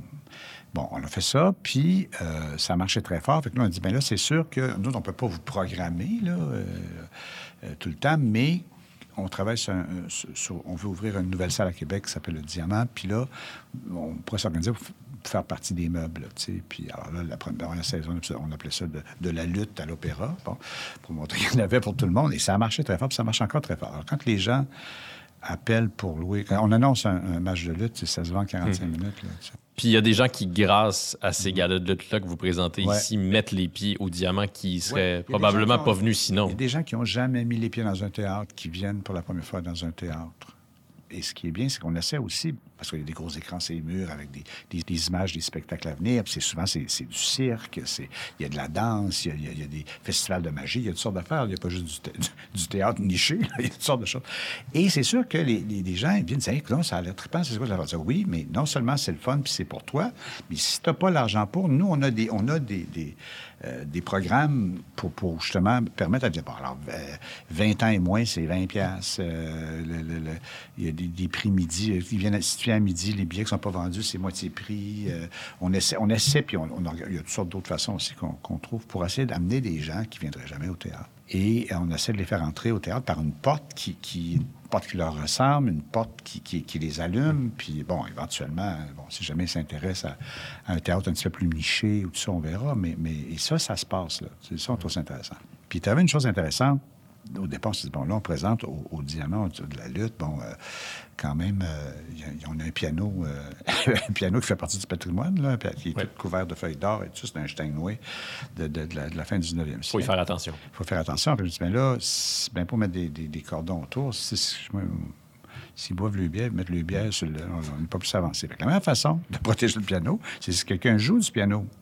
Fait que là, on ouvre le piano, puis là, il y, a- il y a un grand pianiste de concert qui vient en queue de pied, tout ça, puis qui joue du Metallica, puis il joue du Black Sabbath, puis il joue toutes les affaires que le monde jouerait. Alors là, il tripe, tu comprends. Là, le monde arrive au, au diamant, ils sont un peu im- impressionnés par le lieu, tu sais. Ben, Puis là, tout à coup, là, le- ils reconnaissent c'est Ils sont dépaysés, mais ils sont en même temps dans le ça. familier. En même temps, ils sont invités. Ouais. tu sais, C'est ça, c'est ça la chose. Puis, euh, euh, alors, ça prend. Puis là, à un moment donné, il y a des gens qui sont devenus très. Ça fait tellement, là, ça fait quand même un bout de temps là, qu'on en présente des galas de lutte. Fait qu'il y a des habitués. euh, puis c'est des familles. Puis à côté de ça, à côté du gars qui joue euh, Jonathan, il y a- les lutteurs, ils ont leur merch, là. Tu sais, ils sont installés avec Ben le oui. tap, puis ils vendent leur On part merch. avec un T-shirt. Ben oui, c'est ça. Puis, puis c'est ça. Ça, nous, on, on- on est super contents. C'est sûr qu'à un moment donné, il faut que ça aille ailleurs. À un moment donné, il faut que ça, ça fasse évolue. À un moment donné, il va falloir qu'on qu'on trouve d'autres formules aussi, puis tout ça. Mais on s'est rendu compte que... Parce que le diamant, il a été construit à la place du Haut-Ville qui, anciennement, c'était le grand point de rassemblement de toute la ville. C'était un marché, ça s'appelait le marché Montcalm. Tout le monde achetait le légume ici. Les riches, les pauvres, les Anglais, les Français, les bourgeois, on a tout ici. Donc, il y avait, il y avait au moins une fois ou deux fois par semaine, dépendant si c'était le samedi dimanche, ce lieu-là de rencontre d'une communauté. Puis de... Alors, on s'est dit, mais si on est capable, nous autres, de faire une chose, on ne vend pas de légumes, là, mais on est capable de faire une chose, parce que tous ces, ces publics-là se frottent en sortant de la salle, en. Tu sais, euh, euh, si on fait une matinée, un après-midi d'un spectacle, euh, je mettons qu'on présente Riopelle, tout ça, c'est pas la même crowd. Là, ils sortent, puis là, tout à coup, ils croisent. ils croisent tout le monde qui vient de voir la lutte le soir parce qu'on a, on a, on a- changé le décor rapidement, tout ça. Et, c'est ça qu'il faut créer. C'est, là que les... en tout cas, si on aime une ville, si on, essaie de la- si on veut la comprendre, puis on veut, on veut qu'il y ait une synergie, il faut, faut, faut collaborer à ça. J'avais envie de vous demander qu'est-ce qui reste en vous du, du fils de chauffeur de taxi? Est-ce que ces préoccupations-là sont liées à ça? Oh, absolument. Parce que moi, mon, mon père, euh, s'il était chauffeur de taxi, c'est parce qu'il n'y avait aucune instruction. Il, il- il a, il- il a été retiré de l'école quand il était en troisième année, puis c'est ce que les, les par- les gens faisaient à l'époque. Euh, C'était la, la- la crise. Donc, euh, les, gens sortaient littéralement les enfants des écoles, puis ils envoyaient travailler. Alors, mon père, à 8 ans, il travaillait sur les quais du Vieux-Port, puis il payait avec des, paquets de cigarettes. C'était ça. Donc, euh, sinon, il a probablement fait d'autres choses dans la vie, mais, alors, il est chauffeur de taxi parce que c'est le seul emploi qu'il pouvait avoir. Sauf que mon père, parce qu'il avait été dans la marine, mon père, il avait un, il a appris l'anglais. La chose, la chose qui pouvait nous communiquer qu'on n'avait pas, c'était, il nous apprenait l'anglais. Et euh, à, à une époque où le Québec était plutôt, euh, non, non, le français, oui, d'accord, mais, mais c'est, bon aussi de s'ouvrir sur le monde. Et moi, ça, c'est la chose dont j'ai hérité de mon père, euh, parce que sa passion, c'est parce que c'était, c'était un chauffeur de taxi qui faisait des tours de ville. Et, euh, et les gens, et, et c'est là qu'il faisait ses, ses plus gros tips, c'était qu'il faisait des tours de ville extraordinaires. En racontant l'histoire de la ville. Non, oui, c'est ça. Puis, moi, puis des fois, les- les- les- surtout quand c'était juste une personne ou c'était un couple d'Américains, euh, ma soeur et moi, on, on s'assoyait en avant avec lui. Qu'on l'écoutait raconter. Alors là, il faisait le Vieux-Québec, la Citadelle, il faisait tout ça. Puis bon, évidemment, il connaissait toutes les, les, les, les, les- les Frontenac, puis les, Champlain, puis cette affaire-là, tout ça. Puis là, après ça, il fallait qu'il ait à Saint-Anne-de-Beaupré. Puis dans ce temps-là, il n'y avait pas de boulevard. Ça prenait pas 10 minutes, là, ça prenait là, 40 minutes. Là, il n'y avait rien à voir. Puis on il brodait. Puis là, il inventait. Puis il en disait des affaires. Mais il disait pas des choses bêtes. Pas... Ce qu'il disait, dans les faits, c'était faux, sauf que c'était ce qu'il voulait exprimer, c'était vrai. Tu sais, des, des, des maisons, une vieille maison canadienne tout croche, puis qu'il y avait une famille de 12 enfants là-dedans. En tout cas, des. Alors, c'est ça. Et ça, moi, c'est ça que je, retiens beaucoup de mon père, cette espèce de- ce sens-là de... tu t'inventes pour, faire de l'argent. C'est-à-dire que tu t'inventes des, des- des histoires, des récits, des choses comme ça. Et cette chose-là que en tout cas, à ce, moment-là, au Québec, si tu veux te sortir de ta marde, il faut, faut que tu sois capable de parler aussi l'anglais. Mais ça n'a jamais été une idée très populaire. Ça n'a jamais été une idée qui a été... Mais et surtout encore aujourd'hui, tu sais, je comprends... euh, et je suis entièrement d'accord qu'il faut, qu'il faut protéger la langue française, puis tout ça, sauf que faut permettre aussi à la jeunesse de communiquer en anglais avec, avec le monde. Il- Le monde parle en anglais, puis le monde est bon. Et, sauf que, bon, c'est toujours perçu comme... euh, et moi, j'ai travaillé dans des pays où euh, la langue première, c'est le suédois, mais absolument tout le monde est bilingue, tout le monde euh, est capable de lire et parler en anglais, mais ça fait pas que les gens dans la rue se parlent anglais. J'ai l'intuition que ça dit quelque chose sur l'histoire du Québec. le père de Gaston Miron, par exemple, un de nos plus grands poètes, était un homme analphabète. Ah puis ouais. votre père, Ouais, ouais, vous êtes un de nos plus grands metteurs en scène, puis votre père était quoi? Presque analphabète ou? Ouais, c'est ça, il savait à peine, à- à, peine, à peine lire, à peine, à peine écrire. C'est quelque chose dont on se rappelle trop peu. Il me semble que le Québec, c'est la ça, est- récente histoire du Québec, c'est ça. Oui, on n'est pas tous nés de. de- Alors, ah, évidemment, il y en a là, dans ma génération qui viennent de, gra- de, grandes- de grandes familles, d'érudits, de gens, de gens. C'est sûr, mais, mais la plupart des gens. En tout cas, dans le milieu artistique, la plupart des gens viennent. de- sont, sont- ont pris ce qu'ils ont pu prendre de leurs parents, mais aussi sont en réaction aussi avec, avec leurs parents, avec les croyances de leurs parents, avec les. C'est bien sûr. Je vous ai demandé tantôt, pendant qu'on visitait le chantier de l'exposition, est-ce que vous avez regardé pas mal de matchs de lutte, puis vous m'avez répondu Ouais, un peu trop. un peu trop. C'est quoi un bon match de lutte Ouais. pour vous maintenant que vous en avez euh, visionné un peu trop? Ben, un bon match de lutte, euh, c'est parce que le- un des personnages les plus importants, c'est le public. Un bon match de lutte, c'est vraiment quand on sent que il y a des enjeux qui sont au-delà de ce qui se passe dans la, dans salle. Il y, a des, très bons documentaires, entre autres, sur des, des- matchs qui datent du début des années 60 au Forum de Montréal, en noir et blanc, euh, où il y a Carpentier, puis euh, bon, il y a, Maurice Vachon, puis il y a tous ces gens-là.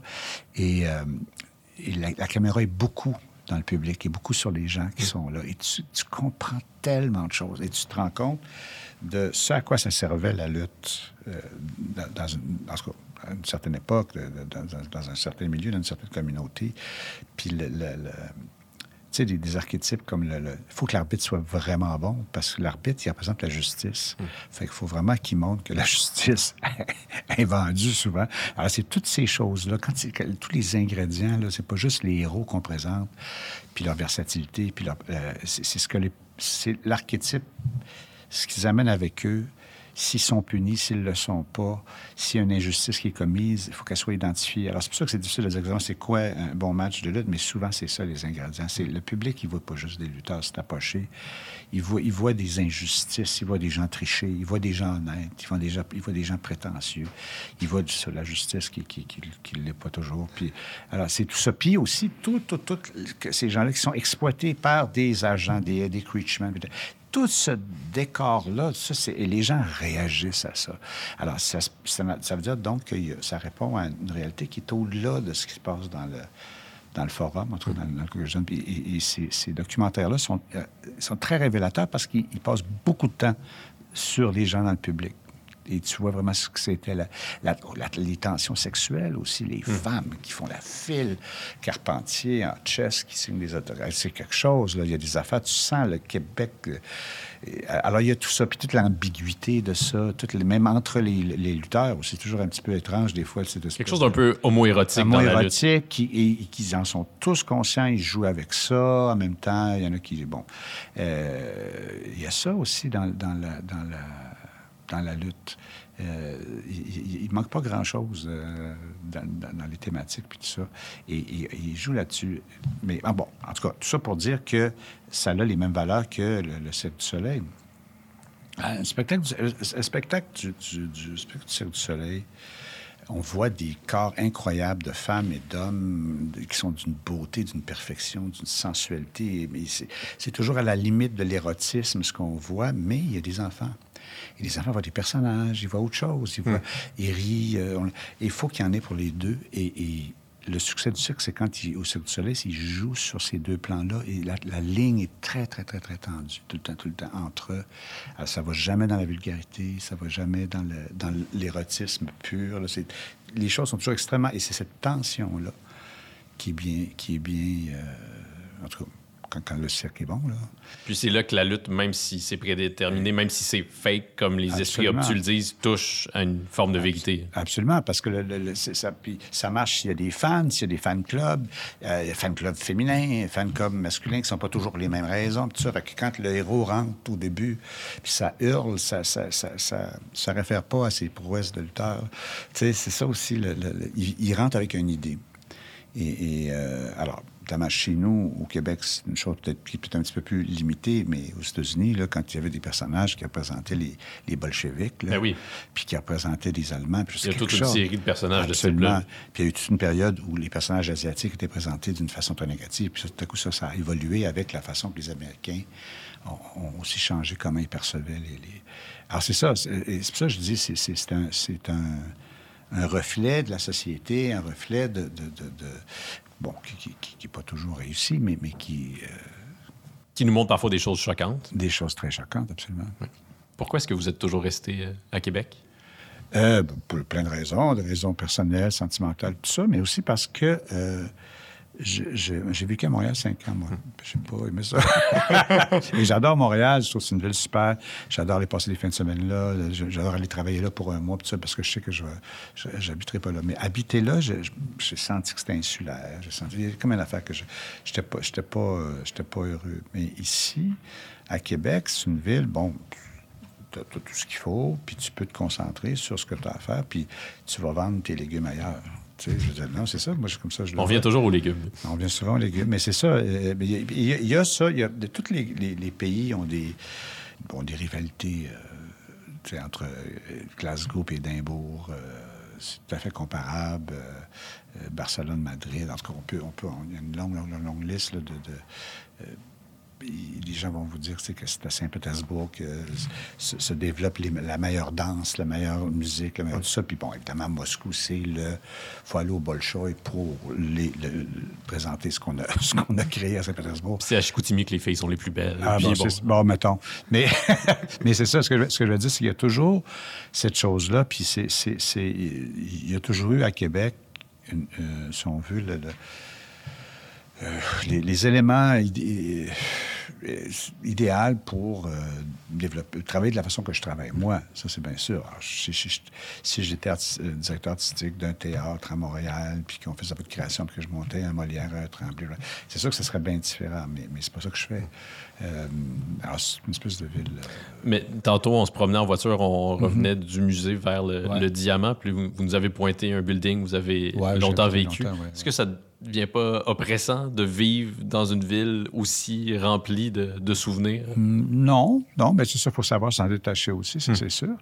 Mais euh, je je sais pas, c'est- dur à dire, c'est parce que le- le- pendant longtemps, euh, bon, à un moment donné, ils ont engagé euh, Lothaire Rappail, là, le, le- Oui, on s'en, on s'en souvient. De triste mémoire. Oui, c'est ça qui avait été engagé par, par le maire Lallier, euh, pas le, maire- par le maire Labaume, qui, avec raison, voulait changer le branding de Québec. Parce qu'on dit toujours, ah, Québec, la vieille capitale. Mais vieille, c'est dans ton branding, la vieille capitale. Bon. Alors, ils ont réfléchi de ça. Bon, à un moment donné, ils se sont débarrassés de l'hôtel. Mais, mais John Porter, qui était directeur du Musée euh, des Beaux-Arts à Québec, euh, lui a dit, le, le- branding de Québec, c'est Québec, c'est c'est la ville de tous les temps. C'est, alors oui, c'est une ville musée, c'est une ville très vieille, c'est la ville la plus vieille en Amérique du Nord. Alors oui, c'est une ville qui a ça à offrir, mais a aussi tout, tout, tout, tout le, le- le- le génie, l'ingénierie, tout le développement technologique, un peu en secret, mais qui est là à Québec. C'est l'Institut national d'optique est à Québec. C'est tout ici, là. Tout ça, et tout ça, c'est côte à côte avec la tradition, avec le passé. Et dans ce sens-là, c'est un peu comme au Japon. Je veux dire, le Japon, euh, ils sont attachés à une, euh, le patrimoine, et c'est d'une importance, là, le- les, les racines, les ancêtres, les traditions, tout ça. Mais c'est un pays qui vit dans le futur aussi. Oui. Et c'est ça, c'est cet amalgame-là. De... J'ai l'impression que si je peux plus allier ça, c'est-à-dire avoir... euh, euh, tu sais, le- le- le- quand j'apprenais le, japonais, le, mot, en fait, c'est- le caractère chinois, là, le, caractère chinois pour euh, écrire le mot arbre. Euh, nous autres, ce qu'on fait, c'est qu'on on va prendre, on va faire euh, on va dessiner un arbre, on va faire une ligne vers le haut, qui est le tronc, puis on fait des branches, hein, on fait des espèces de... Eux, c'est le contraire. Eux, ils font une ligne qui, veut dire le, sol, en fait. Et là, au-dessus, il y a la ligne qui représente le tronc. mais il y a les racines. Euh, eux, c'est à l'envers. C'est vraiment l'idée que c'est un symbole très équilibré qui montre que ce qui pousse, il pousse à cause de ce qu'il y a en dessous. Et ça, c'est important, ça. C'est très important de toujours... euh, euh, tu- tu risques de faire des affaires beaucoup plus euh, ahead of the curve, comme disent les Américains, beaucoup plus en avance ou avant-garde, si tu es vraiment profondément ancré dans la tradition, dans... dans- dans, si tu fais fi de ça, tu peux pas, tu peux pas pousser, tu peux pas grandir, tu peux pas... Donc, vous êtes né à Québec, puis vous allez mourir à Québec? Dans, dans Ben plusieurs, dans plusieurs années. Je veux, Ben- pas être, je veux pas être glauque, Robert. Ouais, non, non, mais à moins que, à moins que le, Québec ou le Québec ou le Canada euh, change euh, de façon radicale, euh, parce qu'on ne sait jamais hein, avec tout ce qui se passe. moi, un jour, j'étais à Moscou, puis je faisais, je faisais un spectacle, puis tout ça, puis le surlendemain, il y avait une guerre. Euh, puis on ne peut plus y aller, là, dans Moscou. Bon, donc, euh, ça arrive, ça, dans la vie.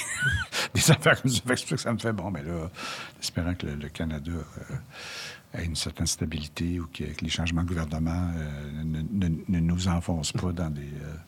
Vous qui vous promenez souvent partout dans le monde, Ouais. Quelle place ça occupe dans vos pensées, l'instabilité pour ce qui se passe en Ukraine, ce qui se passe euh, Ouais, en Palestine présentement? Palestine. Non, non, moi, je suis très, très inquiet parce que je vois tout ça aussi, tout ça se tient la main aussi, hein, c'est qu'on se rend compte. Ce qui se passe, euh, ce qui se passe euh, en Ukraine, ce qui se passe dans la bande de Gaza, c'est bon, les Américains de ce temps-ci sont dans le, sur les, la, la Syrie, Oui. tout ça, bon, le- on sait que l'Iran, tout, ça, ça, se tient la main. hein, fait que ça, ça, ça m'inquiète beaucoup. Quand c'est un conflit, tu sais, bon, ben, donné, ça va, se- ça va se résorber, mais là, tu sens que c'est une... euh, ça, je suis très, très, très inquiet. Puis je m'en vais jouer en Chine bientôt. Moi, là, je m'en vais, euh, je m'en vais jouer à Shanghai 887 dans deux mois. Une affaire comme ça. Puis c'est déjà très difficile. Il faut que tu passes la censure. faut que la censure accepte. Ils lisent ton l'étude. ça. Puis, Il me semble euh, qu'il n'y a pas trop d'éléments problématiques dans 887. ben, c'est quand même sur. euh, on parle du FLQ, on parle Oui. de, de- Non, ils veulent pas que ça. C'est déjà trop. Ça pourrait oh, poser oui, problème. euh, Speak White, là, c'est pas le, le- le- le- le poème le plus tranquille.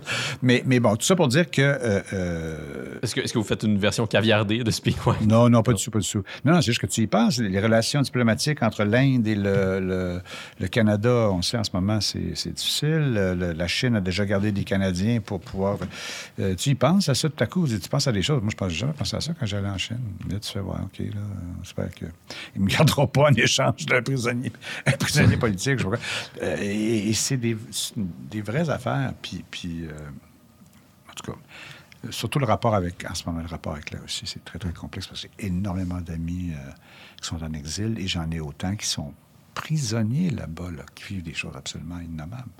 Et c'est des, gens avec qui j'étais il n'y a pas si longtemps, puis, tu sais, puis que là, et, et- et qu'on est complètement impuissant, on ne sait pas Des gens faire. avec qui vous créez. Oui, des gens, des gens euh, avec qui j'ai fait des mises en scène. euh, puis des... Alors, c'est pour ça, c'est une affaire qui, c'est une vraie affaire. là. C'est pas juste une affaire qu'on voit à la TV. Là. Il y a déjà un ami metteur en scène qui est absolument extraordinaire, qui est exilé à New York, puis qui m'appelle, puis qui me dit ben là, on- nous, on n'a pas accès à nos cartes de crédit, on peut rien, peux-tu m'aider Là, Tu vas à New York, tu essaies de comprendre, puis là, tu comprends ce à quoi ils ont. Il a fallu qu'ils passent à travers pour sortir de la Russie, puis qu'est-ce qu'ils laissent derrière eux. Puis c'est énorme. C'est des affaires que, quand on était plus jeune, on disait Ah oui, on, fera un show un jour euh, sur euh, ce que c'était la Deuxième Guerre mondiale. Non, on a les affaires d'en face en ce moment, puis. euh, je, non, je suis très. Je, inquiet, puis et ça a un impact sur.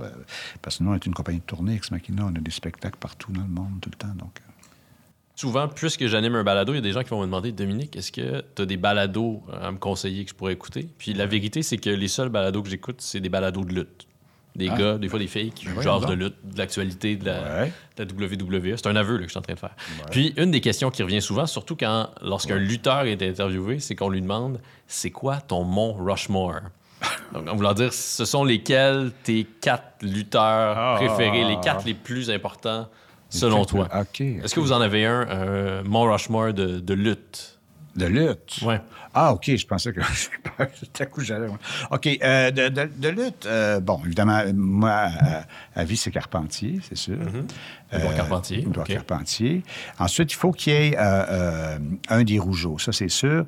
Moi, je serais plus Raymond Rougeau, mais dans le fond, son père a été quand même plus, plus important, si on veut, là, euh, historiquement. Mais moi, j'ai été plus conscient de- du, du, du bout à Raymond Rougeau, aussi pour toute la carrière qu'il y a eu après, tout ça.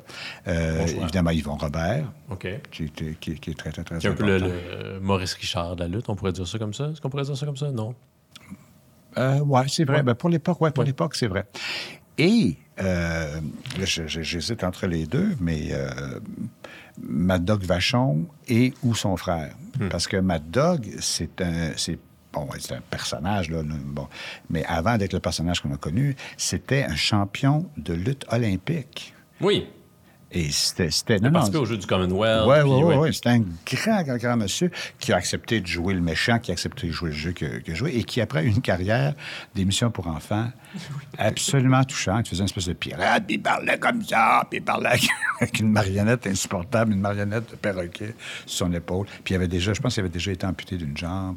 Ouais, c'est ça. Ce serait mon, mon, mon Rushmore. C'est un bon Mont Rushmore. Puis si vous aviez un Mont Rushmore artistique à établir, ça, c'est pire encore. Ben, je vois Shakespeare là, derrière vous. là. Non, non, non. oh, oui, c'est vrai. Alors, Peut-être probablement Shakespeare, ça c'est sûr, Shakespeare. Mais moi, je suis plus 20e siècle là, dans, mes, dans mes références, mes affaires. que. Bon, alors oui, Shakespeare, Bertolt Brecht, euh, c'est sûr, Ariane Mouchkine, Peter Brook. Parce qu'ils sont quatre, hein? euh, Ouais. bon, c'est ça. Puis on pourrait mettre peut-être Peter Gabriel euh, pas trop loin euh, là-dedans. Ah oui, oui, mais là, je parlais théâtre. De théâtre, OK, Ouais, c'est d'accord. ça, C'est ça. Mais oui, je, je parlais théâtre.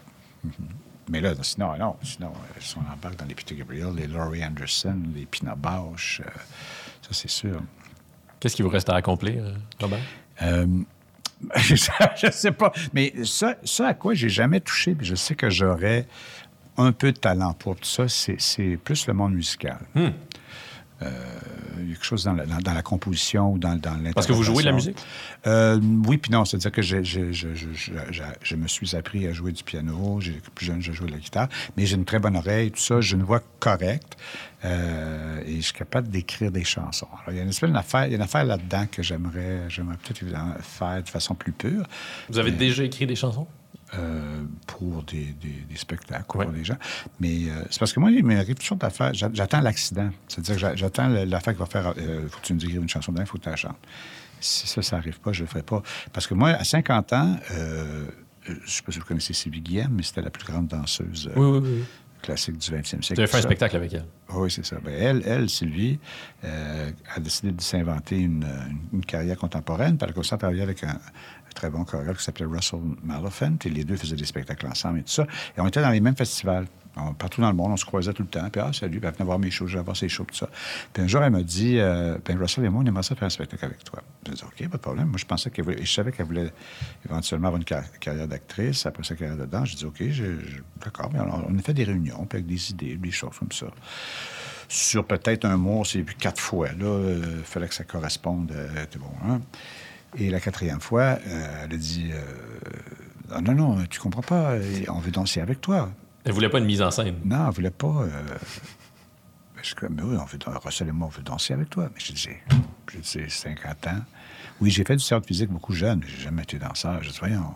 Elle dit, non, non, non, on aime comme tu bouges. Bon, voilà, on on- on va t'entraîner. Sylvie, je Alors, je- mais la vie t'a fait ça. Puis Édouard Locke m'avait demandé ça un an avant. Il, il, il- allait là euh, préparer un nouveau spectacle, puis on est allé manger ensemble, puis il me dit euh, Est-ce que tu veux te joindre à nous? J'ai dit Tu malade, je vais avoir 50 ans l'année prochaine, tu fou. Et je l'ai regretté. Et j'ai dit J'aurais dû dire oui à cette chose-là, même si c'était. je disais- Alors là, j'ai arrêté de boire. Me suis J'ai perdu je sais pas combien de kilos. Je me suis mis dans une shape. J'ai, le spectacle, on a tourné quand même pendant quatre ans avec ce spectacle-là. Mais bon, je n'étais pas le plus grand des danseurs, mais euh, j'arrivais à danser, j'arrivais à faire des choses. Euh, J'avais pas toujours les lignes classiques qu'elle avait, tout ça. Mais euh, je me rendais compte que c'était ça ne serait jamais passé si, si- ça prend justement un Édouard Locke ou une Sylvie Guillaume qui vient qui dit tu danses avec moi dans six mois. Sinon, j'aurais jamais, euh, même si j'ai toujours voulu danser. Ça, je dis, oui, je ferais peut-être euh, un spectacle de musique ou un, avec un band, je sais pas trop quoi, si un jour quelqu'un m'oblige à le faire. Donc, si Pierre Lapointe ou Céline ah. Dion vous appelle demain et Qu'est-ce vous demande... Qui vous dit que ça... Je, s'est pas déjà produit? je suis intrigué. Ah, on en parlera un jour. J'ai très hâte d'entendre ça. Merci beaucoup, euh, Robert, de nous avoir accueillis chez vous. Un grand plaisir. Juste entre toi et moi.